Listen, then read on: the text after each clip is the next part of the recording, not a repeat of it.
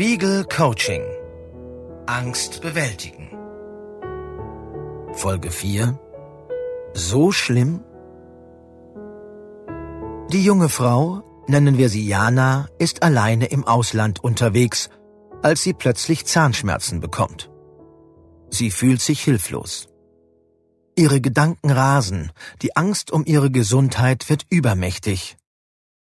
Ich war irgendwann überzeugt, mein Zahn wird ausfallen. Sie sei immer schon ängstlich gewesen, erzählt Jana. Dieses Erlebnis sieht sie jedoch rückblickend als Beginn ihrer Erkrankung. Anders als bei einer Panikattacke oder bei einer Phobie sind bei der generalisierten Angststörung Ängste und Sorgen allgegenwärtig. Betroffene sorgen sich meist um Verwandte oder nahestehende Personen, sagt der Psychotherapeut und Angstexperte Borwin Bandelow. Sie haben Angst, diesen könnte etwas zustoßen wie ein Autounfall. Die statistische Häufigkeit solcher Ereignisse wird dabei stark überschätzt.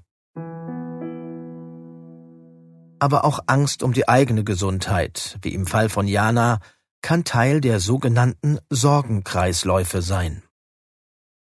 In einen solchen hineingesteigert erleben die Betroffenen auch körperliche Symptome wie Schwitzen, Zittern oder Herzrasen. Generalisierte Ängste treten meist im jungen Erwachsenenalter auf. Um das 30. Lebensjahr werden die Verantwortlichkeiten umfassender. Heirat, Kinder, Beruf. Vor allem verantwortungsbewusste Menschen mit Selbstzweifeln glauben dann, sie könnten diesen Anforderungen nicht mehr gerecht werden und reagieren mit Sorgen und Ängsten, erklärt der Psychiater Wolfgang Mayer. Ängste oder Sorgen sind bis zu einem bestimmten Maß normal. Wenn sie jedoch den Alltag behindern, belasten sie nicht nur die Betroffenen selbst, sondern auch die Angehörigen. Denn sie erhalten häufig sorgenvolle Mails oder Anrufe. Geht es dir gut? Ist alles in Ordnung? Die Angerufenen fühlen sich dadurch auf Dauer kontrolliert oder sind genervt. Die Beziehungen zu nahestehenden Menschen werden also stark strapaziert. Dabei sind gerade diese so wichtig, weil sie Halt geben. Auch generalisierte Ängste werden oft mit verhaltenstherapeutischen Interventionen behandelt. Vorgeschaltet ist eine Bestandsaufnahme von Aktivitäten und mit diesen verbundenen Gedanken.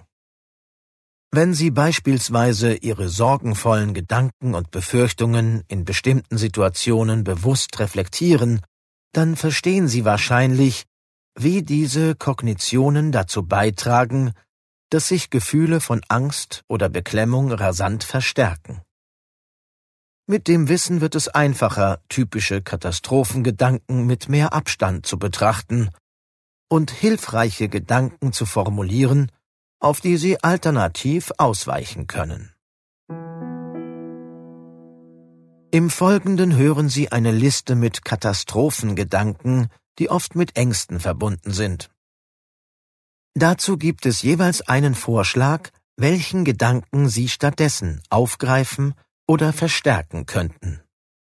Überlegen Sie, welche der inneren Sätze Sie aus Angstsituationen kennen und welche Gedanken eine gute Alternative sein könnten. Erster Katastrophengedanke Hilfe, mir ist so schwindelig, ich kriege keine Luft, mein Herz klopft, ich werde sterben. Beruhigende Alternative Ich habe gerade große Angst, die ich auch körperlich spüre, aber sie wird wieder abklingen. Mir kann nichts passieren. Zweiter Katastrophengedanke. Es ist mir peinlich, wenn die Leute merken, dass ich Angst habe, schwitze oder herumstammele. Beruhigende Alternative. Auch wenn die anderen bemerken, dass ich nicht ganz auf der Höhe bin, na und? Es geht ja auch wieder vorbei. Dritter Katastrophengedanke. Ich werde diese Situation nicht durchstehen, sie überfordert mich. Beruhigende Alternative. Die Situation ist unangenehm, aber ich kann durchkommen. Vierter Katastrophengedanke. Ich habe eine schlechte Nachricht bekommen. Nun wird mein ganzes Leben furchtbar werden und den Bach heruntergehen. Beruhigende Alternative. Das hier ist schwierig, aber es gibt auch Bereiche im Leben, die gut laufen. Probieren Sie nun Folgendes aus.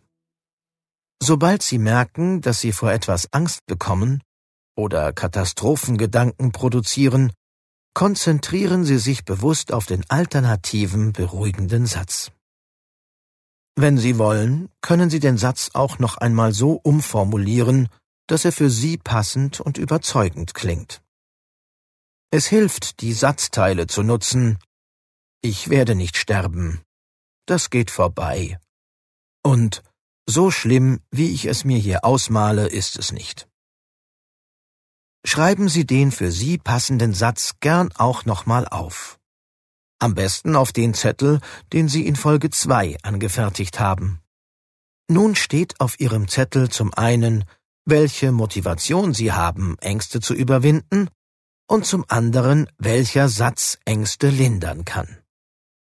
Tipp wenn Sie keinen alternativen Satz finden, kann es auch schon helfen, sich einfach zu sagen, das hier ist ein sinnloser Katastrophengedanke, ich lasse ihn jetzt links liegen.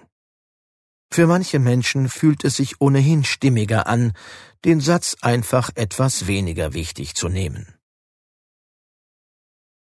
Vielen Menschen fällt es schwer, vor Gruppen eine Rede zu halten oder auch nur einen kleinen Wortbeitrag zu platzieren. Hier hilft ein kleinschrittiges Training, das wir in der nächsten Folge des Coachings vorstellen. Spiegel Coaching. Angst bewältigen